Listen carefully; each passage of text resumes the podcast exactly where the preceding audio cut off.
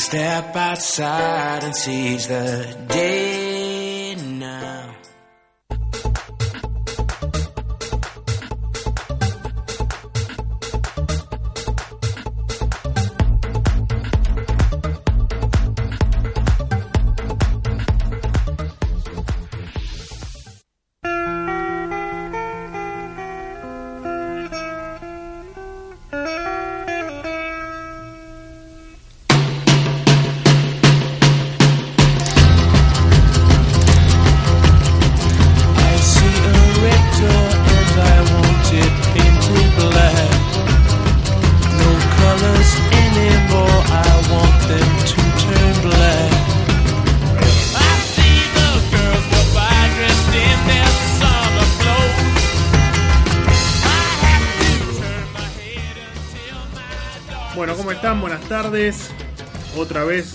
vez, reencontrándome otra vez con ustedes acá en esto que es Impacto Económico por Radio Capital. Muchísimas gracias por estar ahí del otro lado. Me tomé una breve pausa de algunas semanas por algunos compromisos laborales que tuve. Estamos en vivo transmitiendo ahí por, por YouTube con la gente que, que me sigue. Eh, también, por supuesto, pueden conectarse con las páginas, con la página de la radio y con las redes de la radio. Así que bueno, vamos a arrancar este programa. Hoy lo tenemos Agustín Echevarne.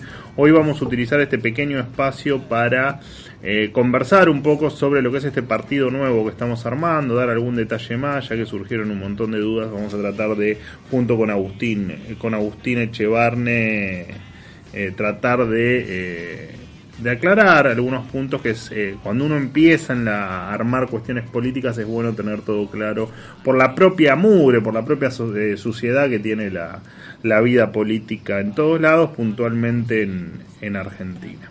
Bueno, antes que nada, los agradecimientos. Primero a Guillermo Lanfranconi, quien es el autor del libro Yo pago, tú pagas, ellos gastan. Libro que me voy a encargar de leer. No leí, le agradezco, me ha enviado la versión digital. Espero que me mande la versión en papel. Amo los libros en papel.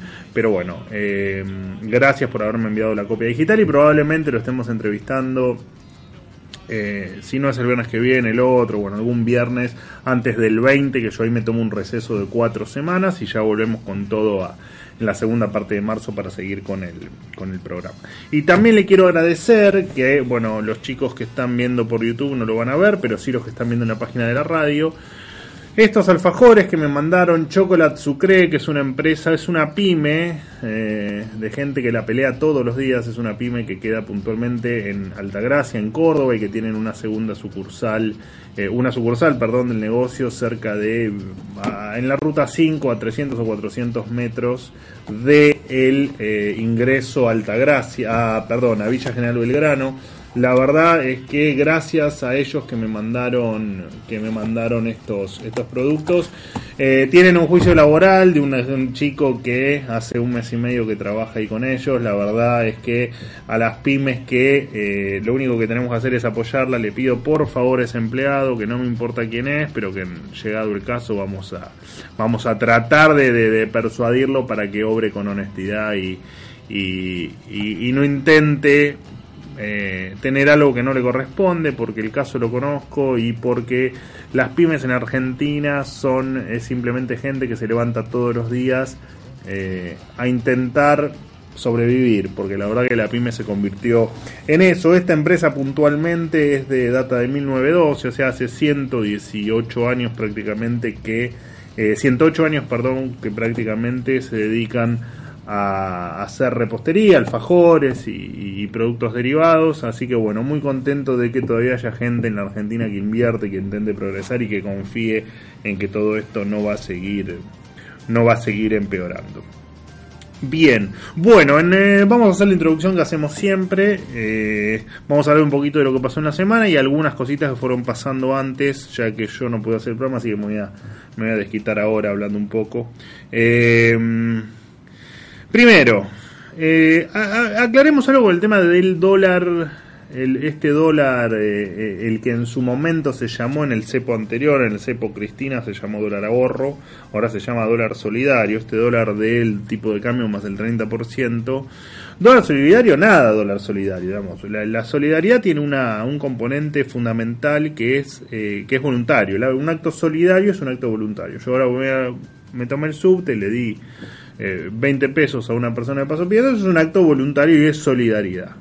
Y el no dárselo no es ni, ni bueno ni malo, digo, es simplemente eh, es simplemente tener la libertad de elegir qué hacer uno con el dinero que uno se lo gana decentemente.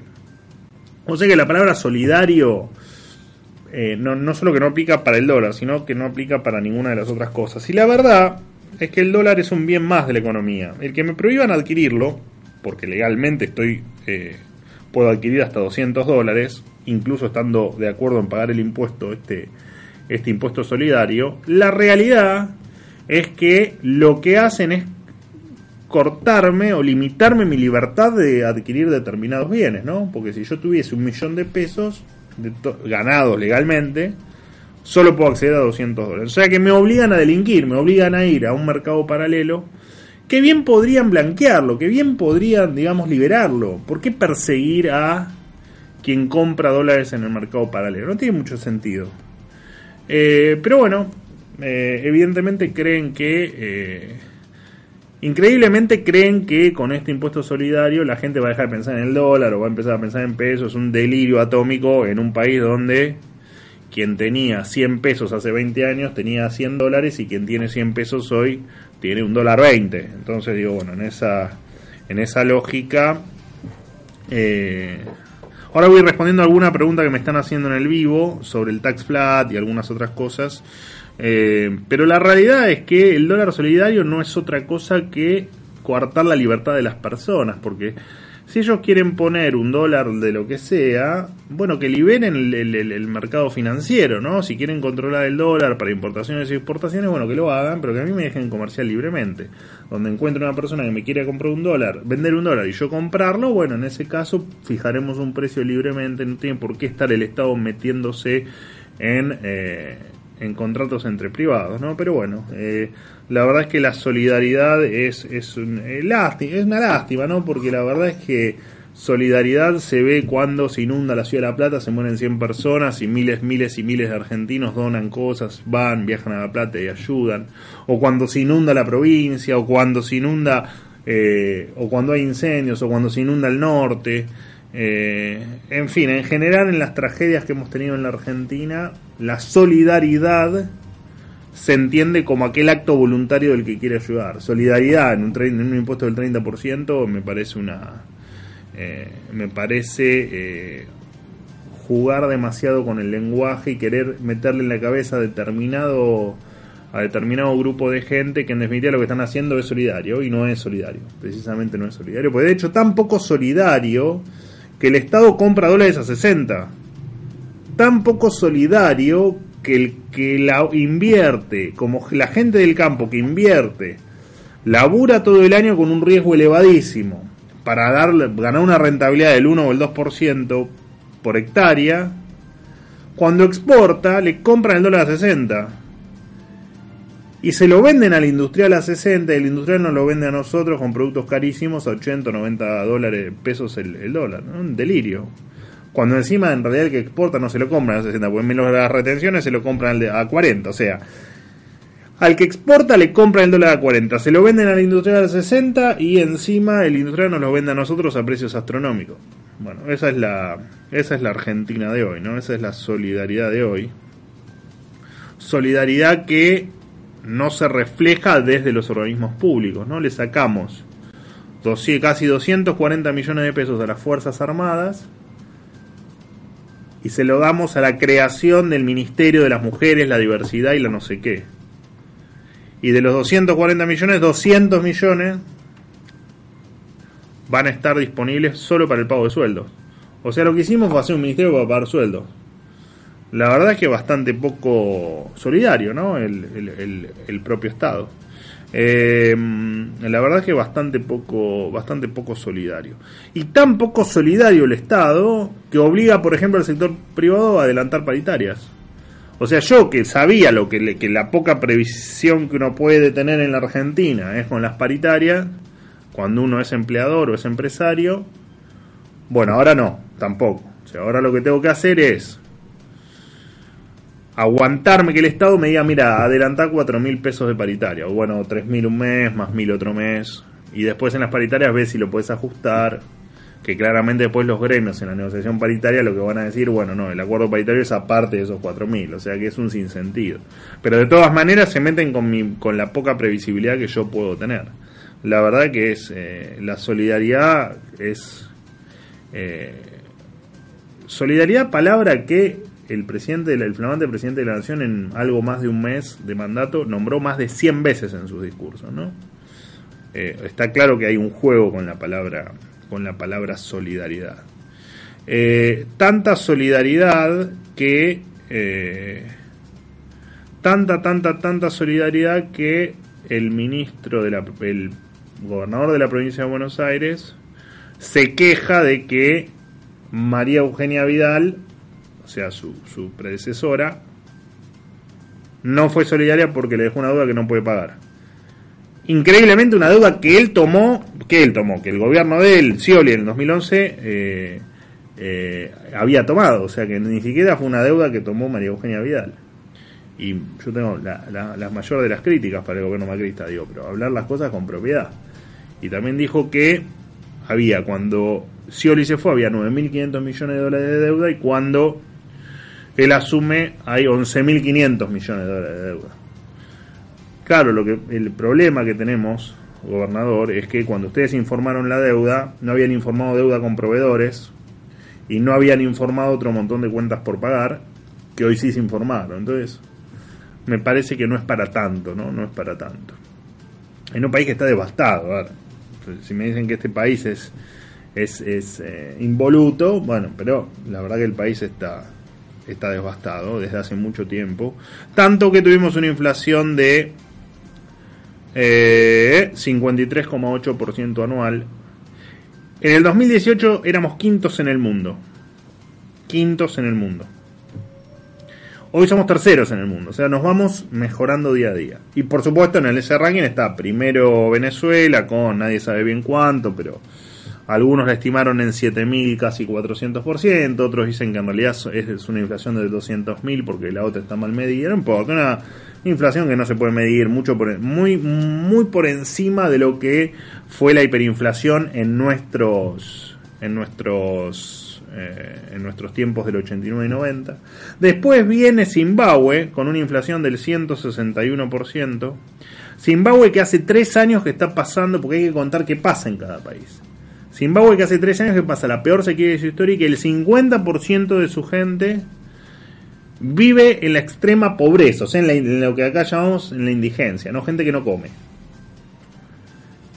Y además que tiene otro 40% de pobres adicionales, o sea, un 90% de la gente vive, es pobre o indigente.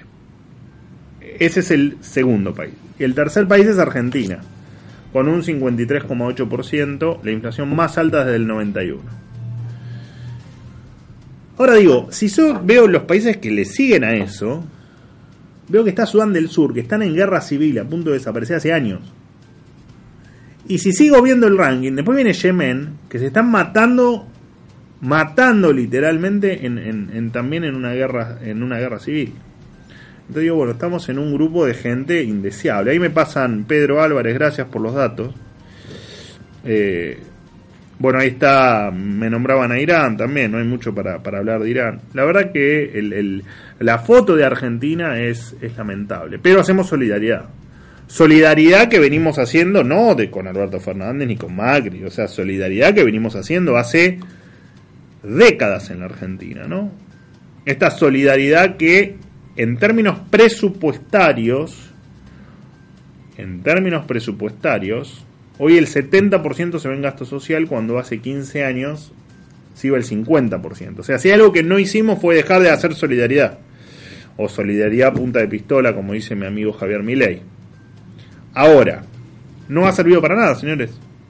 Porque no solo que tenemos más pobreza, no solo que tenemos más desocupación, sino que además tenemos inflación, no tenemos un dólar de inversión, tenemos más inseguridad, más droga, digamos. Cuando uno empieza a meter el dedo, lo único que saca es basura, ¿no? Por no, por no decir otra, otra cosa.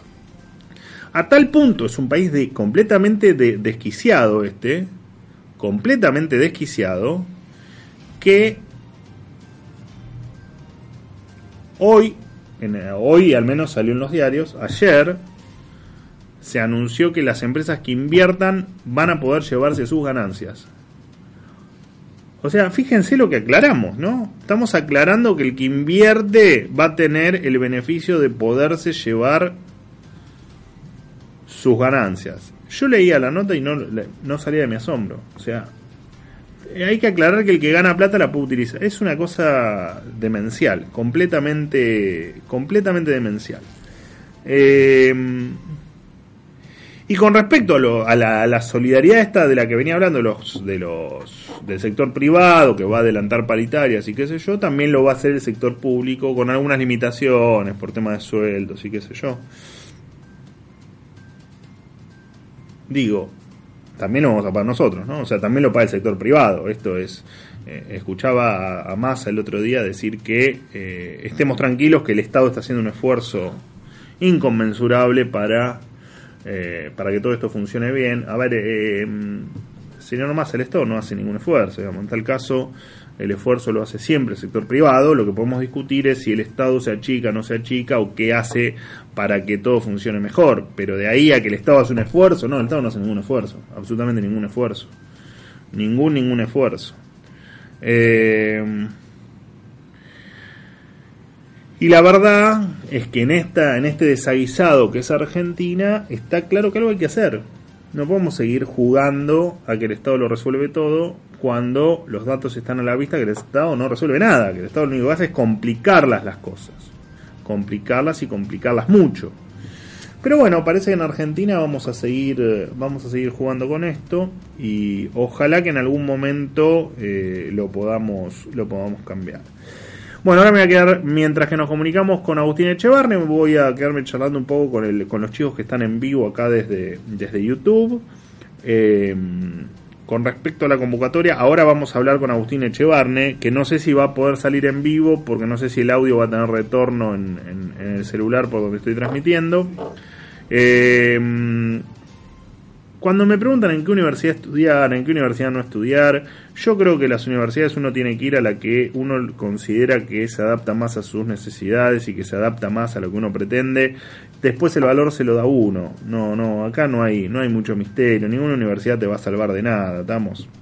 Eh, a Pilar me invitaron este domingo, no puedo ir por desgracia porque tengo otro compromiso. Eh, pero no, no, no va a faltar oportunidad.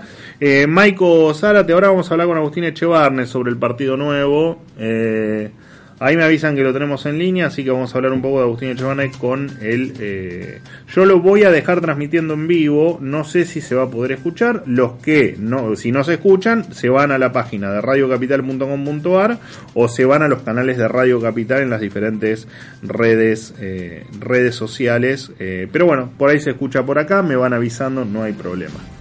a ver, a ver si ahí. Ahí me subí un poco el retorno, así que por ahí se escucha. Agustín, ¿estás ahí? ¿Cómo te va? Estoy acá, muy bien, me escucho perfecto, Manuel. Un abrazo.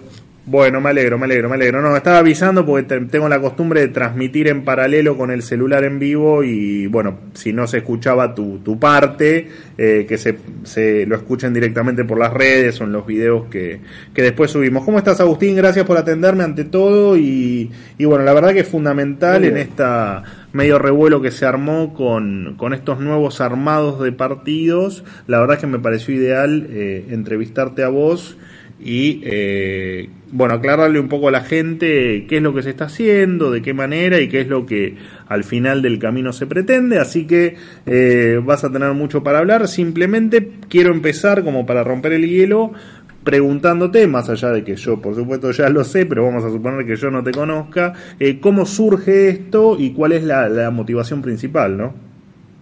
Dale, esto surge justamente porque eh, es como que tuvimos varias frustraciones en, lo que vendría a ser el liberalismo en sentido amplio, ¿no? Lo más amplio posible que, que digamos, toda la centroderecha. En España hablan de las derechas en plural, ¿no? Es decir, todo lo que está a la derecha de la izquierda. Y cuando me qué es lo que nos pasó, y bueno, tuvimos desde nuestra generación, primero estábamos los militares. Después cuando llegó la democracia tuvimos una enorme esperanza en un partido nuevo que se llamó la UCD y que funcionó muy bien y tuvo una historia lindísima, muchos participamos allí en la universidad, en UPAU y demás. Y tuvo muy buen desempeño hasta que se metió con el menemismo y bueno, ahí medio que decayó y después siguió intentando reflotarse en varias oportunidades y nunca lo logró. Y luego apareció Recrear, que también participamos con la época de López Murphy, que fue una gran oleada de optimismo y de crecimiento de las ciudades de la libertad. Eh, salió tercero Ricardo, ¿te acuerdas? En el del 2003. claro, claro, claro. Con 17% de los votos, apenas 5 puntos de diferencia de Kirchner, hubiera cambiado la historia de la Argentina con nada más que 5 puntos más. Y toda la campaña que hizo Ricardo en ese momento fue con nada de dinero. Si hubiéramos puesto 5 millones de dólares, que es nada para una campaña electoral, yo creo que ganaba Ricardo. Y lamentablemente ese proyecto también se murió, pero se murió porque se asoció con Macri, Macri lo absorbió y terminaron desapareciéndolo. Y para colmo, no es que lo incorporaron a, a Ricardo López Murphy a un proyecto superador, pero aprovechando el, no solo la enorme capacidad que tenía Ricardo, sino la enorme cantidad de equipos técnicos que tenían analizados todos los problemas de la Argentina, bien o mal, pero tenían todo analizado. Nada de eso aprovecharon en Cambiemos, sino que lo que hicieron fue tratar de destruir, una vez que destruyeron la centroderecha, se corrieron a la izquierda.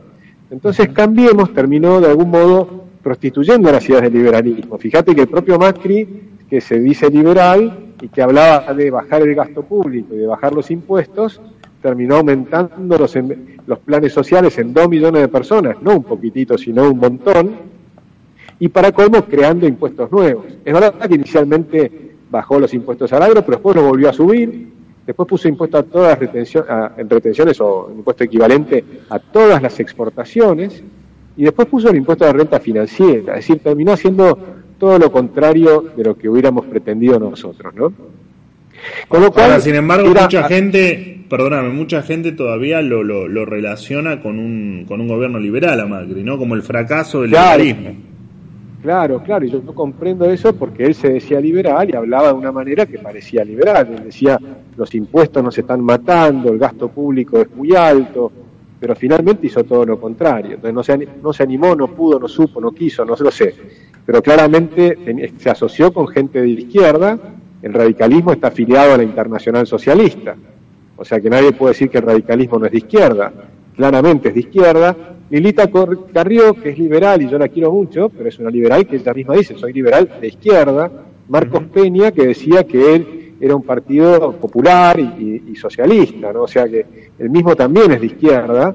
Entonces, eh, la impronta de Cambiemos en su conjunto, y por supuesto tenía también muchos peronistas y qué sé yo, la impronta de Cambiemos se corrió demasiado hacia la izquierda y le fue muy mal, le fue muy mal. Entonces era necesario algo nuevo, empezó José Luis Espert con una gran candidatura, que vos estuviste allí también, un esfuerzo fenomenal, pero sin lograr consolidar un partido nuevo. ¿Y por qué necesitamos un partido nuevo? Porque esa es la pregunta, ¿no? Es decir, Tal hemos cual. hecho tantos esfuerzos. Y nuestra idea, que la venimos charlando contigo y con muchos más, es que lo nuevo y lo que va a distinguir a este partido del resto es que primero va a ser un partido abierto. Es decir, que todos se van a poder anotar de candidatos en igualdad de condiciones. Todas las personas que están en liberalismo, en el sentido más amplio posible, sin poner límites. El Partido Libertario, que yo también acompañé, que los chicos estaban, empezó de abajo hacia arriba, nos estamos buscando que se sumen también a este proyecto y ver de qué manera lo fusionamos, pero la palabra libertario limita demasiado. Entonces hay muchos liberales extraordinarios, pero que no se sienten libertarios. Tal vez un López Murphy, un Aldo Abraham, un Manuel Solaner. Entonces eh, queríamos algo que pueda ser mucho más abarcativo, que pueda unir a todos estos lugares, a todas estas personas. Y, y, y entonces con, lo hacemos con tres características, que las venimos conversando contigo y demás, que son fundamentales. Se elige de abajo hacia arriba, no elegimos por listas sábanas, sino por personas, y simplemente después con un sistema se, se forma la lista, porque, porque nos obliga a la ley, pero nosotros elegimos por personas, de forma tal que no va a haber dos grupos o tres grupos, sino que va a haber personas que simplemente van a estar ubicadas en unas listas sábanas que por ley necesitamos formar pero las personas se eligen de abajo para arriba, tanto los cargos partidarios como las candidaturas a cargos públicos. El segundo punto es que las, los que estén en autoridades partidarias que sean electas no van a poder ser candidatos. Eso mantiene la república, es decir, la división de poderes interna del partido, y lo hace un partido antipersonalista.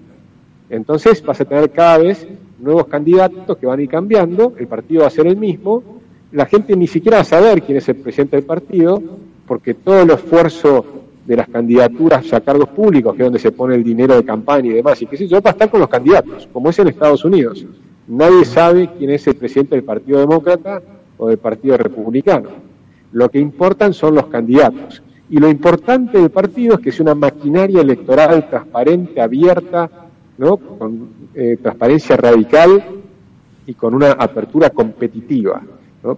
De, de, esa manera creo que si lo hacemos suficientemente rápido y creamos suficiente entusiasmo, es muy probable que se terminen sumando los que hoy están en otros partidos parecidos, no parecidos, pero partidos que están en el mismo espacio que, del que nosotros participamos, ¿no?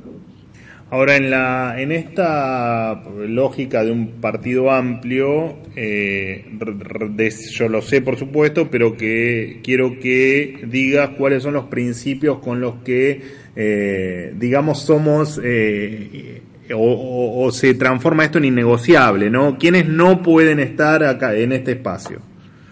Bueno, claramente este es un espacio de personas que respetamos los principios básicos del liberalismo tradicional, que es el respeto a la vida, la libertad, la propiedad privada, que cada una, que cada persona pueda buscar la felicidad a su manera, es decir, que cualquier adulto se acueste con quien quiere, con consentimiento entre los dos adultos, por supuesto, ¿no?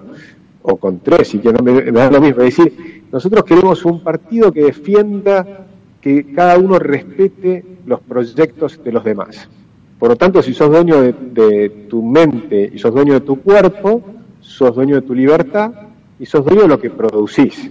Entonces, por lo tanto, lo que no puede estar acá son los saqueadores, los que creen que tienen derecho a saquear lo que producen los demás.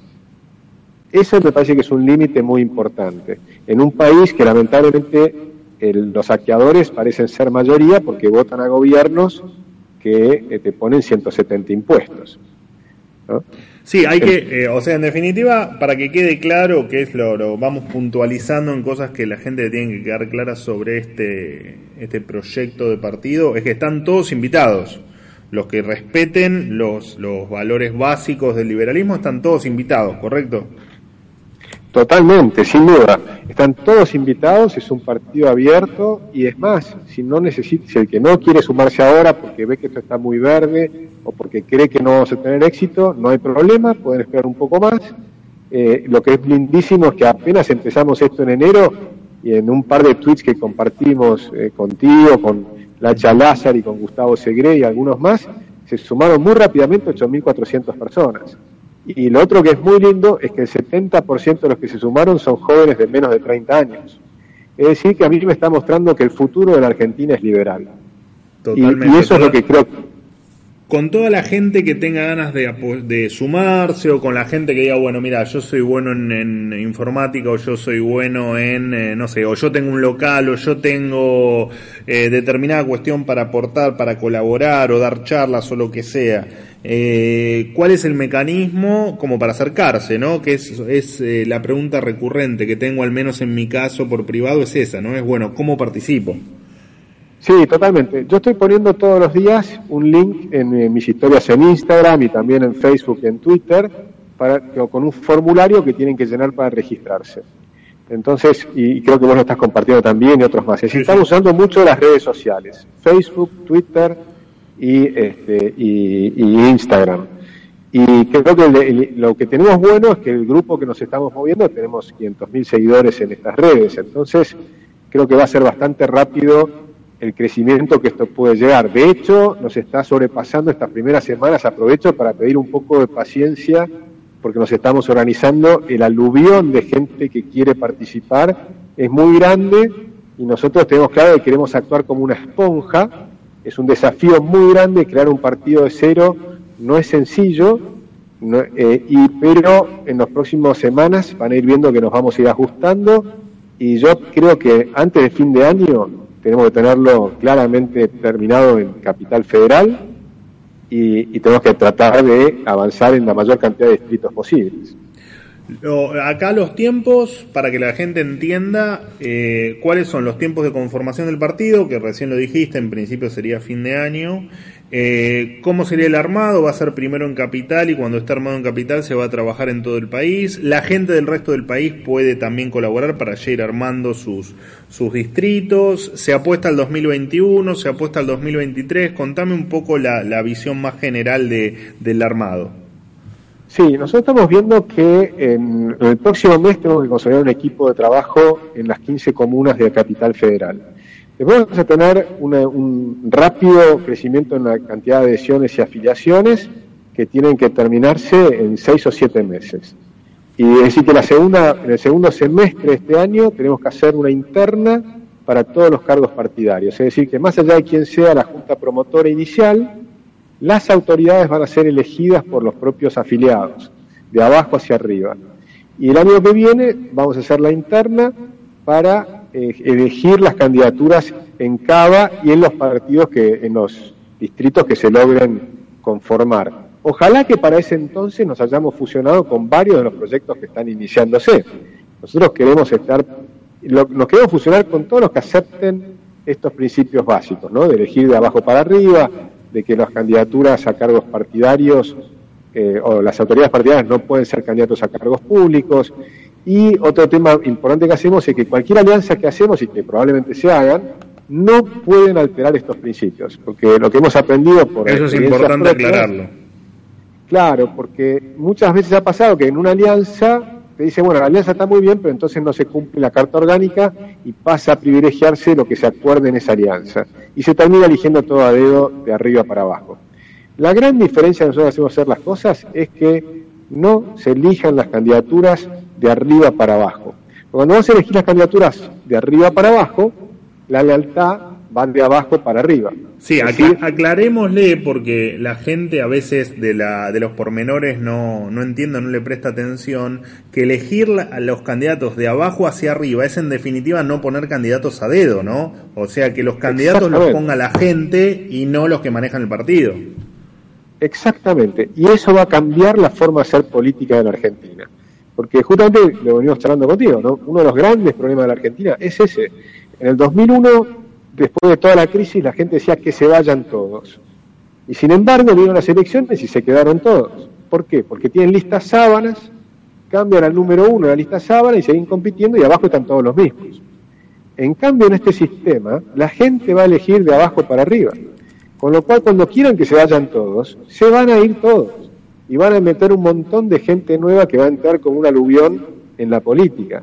Y esa gente nueva, que ojalá sean muchos jóvenes, cambien la política, cambien la forma de hacer política en Argentina, que empecemos a comprender que el Estado se ha transformado en el principal problema de la Argentina. El Estado no es la solución, es el principal problema que tiene la Argentina, ¿no? Y creo que ahí se van a, vamos a poder hacer las grandes transformaciones. Acá Argentina necesita una cuota enorme de audacia. Tenemos que pasar de 170 impuestos a 7 impuestos. ¿Cómo lo haces? Solamente con una enorme audacia, con una entender que hay que hacer un cambio muy grande y apostar a la libertad. La libertad funciona. Entonces, lo hemos visto en cinco continentes. Hay que apostar a la libertad. La libertad nos va a solucionar los problemas, nos va a permitir reducir la pobreza, multiplicar la cantidad de trabajo, pero requiere hacer eh, cambios estructurales muy profundos, muy ambiciosos, y eso requiere una cantidad de gente nueva en la política. Ahora, la, la verdad es que, bueno, vos lo sabés también como yo, yo estuve por ahí un poco más involucrado en algún momento del armado de, de Spert, con el Frente Despertar, y vos sabés que muy bien, porque de hecho a vos creo que te pasó, según lo que me has comentado, con el armado de Recrear en su momento, que te empie cuando ven algo bueno, honesto y que puede funcionar, te tiran con toda la artillería. Eh, eh, desde el oficialismo y desde los partidos tradicionales. ¿Le tenés miedo a eso? ¿Pensás que es parte del show y que, y que pasará también y que lo, sabremos sobrellevar? ¿Qué, ¿Qué, opinión te merece la competencia desleal dentro de la política? Bueno, eso existe, eso desde ya, ya, empezamos a ver algunos tiroteos, pero eh, mira, yo apuesto a, a, la participación de los, de los jóvenes, apuesto a la participación masiva de los jóvenes. Si no logramos que, por lo pronto, un tema de rapidez, nosotros que conseguir hacer esto en un año. Si no logramos en 7, 8 meses tener cerrado el capital federal, probablemente va a ser difícil que esto triunfe. Si tenés que lograr, en política es como, como Penélope que tejías de día y, se y destejía de noche, ¿no? Acá tenés que tejer de día tan rápido que lo que se desteje de noche sigas creciendo. Es decir, esto va, si esto crece rápido, los otros proyectos que están, están saliendo al mismo tiempo se van a sumar. Como tenemos vocación de ser amplios, eh, no hay ningún problema, porque cuando se sumen van a tener exactamente eh, los mismos derechos que los que se sumaron antes. Acá no va a haber un tema de trayectorias anteriores, no va a haber un tema que hay en muchos partidos que justamente la gente que está arriba, que ya está consolidada en el partido, dice, no, no, si vos querés tener derecho a ser candidato, tenés que tener dos años, por ejemplo, de trayectoria o porque una persona viene que hace 25 años que está en política. Esto es distinto. Esto nosotros apostamos a la renovación. Apostamos a que no necesitas track record, no necesitas una trayectoria enorme. Vení, presentate, trabajá, mostrá lo que quieres hacer y si la gente se convence que sos bueno, te elige, ya está. El proceso de selección es que te voten las personas. Así que todo el trabajo, la gran diferencia con lo que pasó en Recrear, o lo que pasa en otros partidos, es que, o lo que pasa en Cambiemos, si vos querés ser eh, diputado en Cambiemos, ¿qué tenés que hacer? Lobby con Marcos Peña. Esa era la manera. Tenías que hacer todo el trabajo tuyo, no es hacia afuera, sino que es hacia adentro del partido. Y digo eh, Marcos Peña, pero lo mismo podría estar diciendo de cualquier otro partido porque todos funcionan igual, Cristina Kirchner y demás.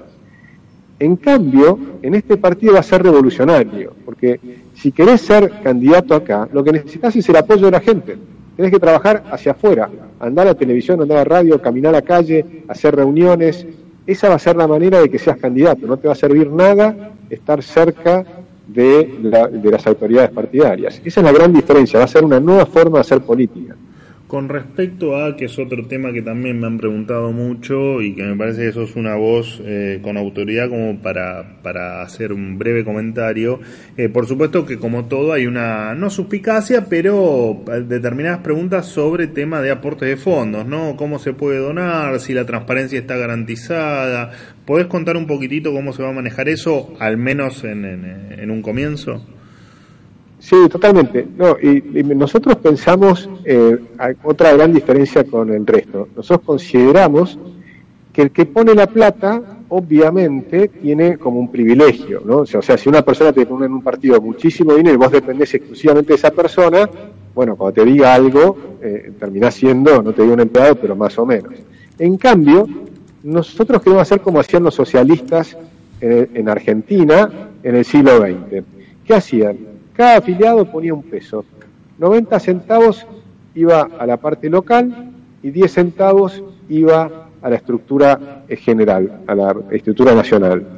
Es decir, que era, se financiaba de abajo para arriba. Nosotros buscamos muchos aportes pequeños. Es decir, ojalá tengamos, por ejemplo, 100.000 personas que se inscriban en el partido y cada uno ponga el equivalente a, eh, no sé, un almuerzo en McDonald's por mes. O o te invite un café por mes en algún lugar. Es decir, algo parecido a eso por mes, pero mucha gente. Ese es nuestro ideal. Por supuesto, algunas personas van a hacer algunos aportes un poco más grandes, pero realmente nos encantaría que sea eh, de abajo hacia arriba y no estamos buscando un financista que nos, financie todo de ninguna manera. Estamos todos poniendo a pulmón y, eh, por supuesto, algunas personas ponen un poco más que otras y eso está bienvenido. Y todo va a ser transparente estamos buscando armar una tecnología con tecnología blockchain.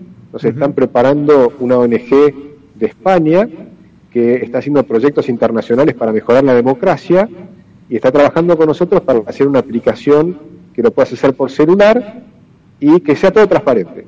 Uno de los principios básicos que queremos poner en nuestro partido es la transparencia radical, que se sepa quién pone la plata y, y quién se la lleva. Es decir, tiene que haber una transparencia en los recursos que sea muy amplia. Bueno, y te cierro la, la entrevista con, con, dos preguntas en una. Primero, si te quedó algo por decir del partido que se nos haya escapado y que te parezca relevante. Y después quería que cierres eh, nombrándome algunas personas que están en el núcleo de todo esto, tratando de impulsarlo. Algunas ya nombraste, pero bueno, me, me, gustaría que nombres a los que, los que están colaborando más, eh, más cerca tuyo, va más cerca nuestro. Y quién te gustaría que, de los que todavía no se acercó, que se acerque y que, que pueda apoyar esta propuesta. Buenísimo. Bueno, mira, están trabajando muchos. El problema cuando empezás a nombrar es que te olvidas de algunos y vas, voy a quedar mal con algunas Es personas. cierto. Está Marco Hilding Olson, que está trabajando full time en el proyecto. Él dejó lo que estaba haciendo en Convocación Ciudadana, que es un gran proyecto de San Isidro, para pasar a este proyecto nacional. Y está trabajando 100%. Y te diría, ya no es full time, es full life. Porque, viste, cuando entras en este tipo de política es, es 24 por 7. Este, pero después está Lacha Lázari, está Gustavo Segre, que es un extraordinario. Bueno, mucha gente que yo conocí simplemente por los medios, como con el caso contigo, que no nos conocíamos hace dos años o tres años atrás. Pero cada vez que te escuchaba decía, es, es espectacular, coincido en todo lo que dice y la forma de decirlo me encanta, etcétera. Bueno, lo mismo con Lacha, bueno, Lacha Lázari lo conozco hace mucho más tiempo, pero Gustavo Segre también lo conozco hace muy poco. Fausto Spotorno, que es uno de los grandes economistas de Argentina, Luis Seco, otro gran economista. Eh, tenemos Diana Mondino, está, eh, bueno, Antonella Martí, eh, hay una cantidad de gente que se está sumando que son muy buenos. Sí que me, me gusta también decir quiénes querría que se sumen al proyecto. A mí Exacto. me encantaría que acá se sumen eh, José Luis Espert, Luis Rosales, eh, me encantaría que esté también Roberto Kachanowski. En el caso de Javier Milei y de Diego Giacomini me han dicho que van a seguir la batalla cultural. Me parece espectacular que sigan la batalla cultural, que también es muy necesaria. De hecho, eh, Manuel Soraneta, Aldo Abraham, que están apoyando esta iniciativa, ellos van a seguir en la batalla cultural, no, no van a ser candidatos. Las dos cosas son importantes. Continuar la batalla cultural y, este, y la batalla agonal, si querés, que es esta, eh, esta competencia por candidaturas. Y de hecho mi afinidad es más por la batalla cultural, debo, debo decirlo. Este, creo que es indispensable hacer un partido bien hecho. Y eso es, si querés, para terminar con algo, ¿por qué es tan importante? Yo creo que está en el centro del problema de la Argentina, que la centroderecha no logró hacer un partido competitivo equivalente al Partido Republicano en Estados Unidos. Si logramos eso, yo estoy convencido que, la, que va a haber mucho más del 50% de la gente que va a apoyar esta idea y Argentina va a cambiar. Y vamos a tener un país que va a volver a ser un país desarrollado, próspero, como era desarrollado y próspero hace 70, 80 años atrás. Y te, te, te agrego un, un, dato para el cierre, que es que no, acá no es solo gente que habla de economía, digo, acá hay médicos, hay de sociólogos, hay abogados, eh, hay gente que es especialista en, en no sé, en, en, publicidad, en marcas, en, hay de todo, es un grupo de gente, incluso el, original, muy amplio, ¿no?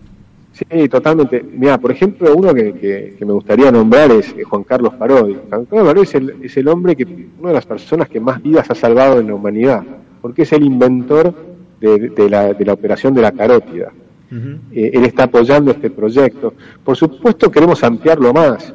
A mí me encantaría tenerlo a Matías Almeida, que hace poquito dijo, eh, habló sobre, él dijo unas cosas que me encantó. Dijo, yo la plata la gané con las piernas, me compré un campo y lo tuve que vender. Dice, yo tal vez no soy el mejor agricultor, pero lo tuve que vender porque los impuestos me estaban matando. Es, esa persona claramente piensa igual que nosotros, lo necesitamos. O el que te habló a ti por Twitter, ¿no? Emiliano Sordi. Sí. Ese lo tenemos que, tiene que venir, que es el campeón de artes marciales, ¿no? Sí, sí, y que claramente piensa como nosotros. Toda la gente que se da cuenta que el Estado nos está saqueando, ¿no? Que lo que te está matando es que el Estado tiene demasiados impuestos, demasiado peso sobre la gente, te quita libertades, no hay libertad en la educación, tenemos que mejorar, en educación necesitamos hacer una revolución educativa. Decir que la verdad es que hay que ampliar mucho lo que estamos haciendo. Es verdad que empezamos estas discusiones con un grupo de, de economistas y demás, Por pero supuesto, esto sí, sí. tiene que ser eh, muchísimo más amplio, ¿no? Y la, y la convocatoria a todo el mundo es, eh, necesitamos gente de áreas sociales, de las artes, realmente esto tiene que ser transversal y muy amplio. Agustín, eh, no tengo más que, como siempre, como cada vez que te invito, eh, agradecerte por tu tiempo, por la claridad, y me parecía que hoy era, era ideal porque todo el mundo está hablando de esto y era bueno aclarar algunos puntos que la gente no, no termina de, de, de, comprender porque no lo hemos explicado, así que eh, está buenísimo empezar a explicar los pormenores y que la gente se sienta cada vez más segura y más comprometida con esto, así que te agradezco enormemente y bueno, en, en, en cualquier momento de esto, creo que la semana que viene tenemos una reunión, así que ahí nos vemos. Muchas gracias a ti y muchas gracias por todo lo que estás haciendo, que es extraordinario. Un enorme abrazo. Un abrazo gigante, Agustín. Bueno, ahí fue Agustín Echevarne haciendo algunas aclaraciones que a mí me parecía válidas que las haga una persona como Agustín, eh, por todas las dudas que surgieron desde que anunciamos que estábamos haciendo algo distinto y por supuesto que hay un montón de preguntas eh, más que aún no hemos, no hemos dado la respuesta por falta de tiempo, porque nos tenemos que organizar, porque estamos con reuniones previas todavía, así que... Mm, Así que bueno, eh, contento de haberlo tenido Agustín acá como siempre. Aparte es un lujo tenerlo Agustín, es una eh, es uno de los número uno que tiene que tiene la Argentina. Bueno, como me estoy quedando sin voz de todo lo que hablé, vamos a ir a 20 segundos de un tema musical y volvemos para el cierre.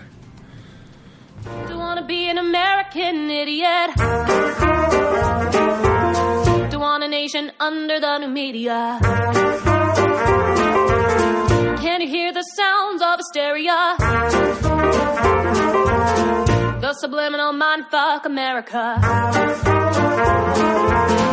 Welcome to a new kind of tension all across the alien nation. Where everything is meant to be okay. Television dreams of tomorrow, not the ones who are meant to follow. For that is enough to argue. Well, maybe I'm an outcast, America. Part of a redneck agenda. Everybody do the propaganda. Sing along to the age of paranoia. Bueno, estamos de vuelta después de escuchar a. Eh, después de escuchar a Agustín Echevarne contando un poquito qué es este. Le llamamos Partido Nuevo, claramente no está definido el nombre, ¿no? Le pusimos Partido Nuevo. De hecho, Partido Nuevo, creo que hay un partido registrado que se llama Partido Nuevo. Pero bueno, le quisimos dar la impronta de algo que va a ser diferente, ¿no? Así que bueno, agradecido nuevamente con Agustín Echevarne eh, por su tiempo y por la, la, la, siempre buena predisposición que tiene, más que nada cuando son estos temas. La última vez con Agustín hemos hablado de educación, una entrevista que se ha replicado muchísimo porque son temas que habitualmente no se hablan. Y esto ameritaba, después de tanta explosión en, la, en los medios, de, al menos en las redes, eh, explicar un poquito mejor qué es lo que estamos haciendo y aclarar algunos puntos fundamentales como la amplitud que tiene todo esto, ¿no? Eh, es, eh, me parece que era, era fundamental. Y eh, recién, justamente en, la última partecita de la entrevista, Agustín planteaba esto de, eh, bueno, de Almeida, ¿no? Que para el que no sabe hizo alguna declaración con respecto a que él hizo mucho esfuerzo en su vida, con sus piernas ganó un montón de dinero, muy bien eh, y muy bien ganado por cierto, y que bueno, invirtió en algunos tambos en la Argentina, en un campo y que si bien se consideraba alguien lejos de ser un experto en, el manejo agrario, eh, eh, la verdad es que se fundió, se fundió y en, en, ese emprendimiento se fundió y que buena parte de la responsabilidad de eso se asigna claramente a los impuestos, ¿no? Y lo de Almeida se sumó a lo al revuelo que se armó con el tema de, eh, de Emiliano Sordi que fue el campeón de, eh, de, artes marciales mixtas, que ganó un millón de dólares, y bueno, en esta frase que, que dijo Emiliano de yo no voy a ser tan boludo de traer la plata a la Argentina para que el Estado me, me saque. Y me da la sensación que más allá de los casos puntuales de Almeida, de, de Emiliano Sordi, después creo que Mohamed hizo declaraciones, en algún punto Susana Jiménez, con, con, un tema que cayó mal, pero con un tema de que básicamente dijo que la gente que no trabaje, que vaya a trabajar al campo, me parece que se exageró un poco la reacción y la crítica que hubo sobre ella, pero me parece que hay una, un montón de argentinos que antes no hablaban y que hoy hablan sobre el estado depredador, ¿no? Y el, el, el estado depredador del sector privado, y cuando vos... Eh, sos depredador con el que te da la riqueza, con el que te da el empleo y con el que te da el crecimiento, bueno, estás, eh, sos un depredador de todo, ¿no? Sos un depredador de la vida misma, porque lo que te ocurre es que estás matando a la gallina que te da los huevos. eh, y que la gente se empiece a dar cuenta de todas las clases sociales y de todo el nivel, de todos los niveles económicos y de todos los escalafones culturales es bárbaro, porque Agustín es cierto, decía, bueno, la, la, la juventud está empezando a entender, y es cierto, digo, uno cuando mira eh, la gente que uno le escribe, lo consulta, le, le, le, interactúa en las redes sociales, es gente joven, es gente joven por dos razones, una porque claramente son más duchos con la tecnología, pero fundamentalmente porque quieren algo diferente, ¿no? Y porque ven a sus padres que hace 40 años que, que, les cuentan que sufren, porque ven a sus abuelos que cobran una jubilación miserable y porque cuentan que los abuelos de sus abuelos eh, vinieron de un barco y que con sacrificio lograron tener su casa y lograron tener una vida digna. Y cuando uno ve que eso hoy no lo puede tener, bueno, entendés que algo está pasando y que algo no puede seguir así. Entonces cuando ves que de lo que trabajás la mitad o más, un poco más de la mitad se la das al Estado, entendés que tu socio es el Estado.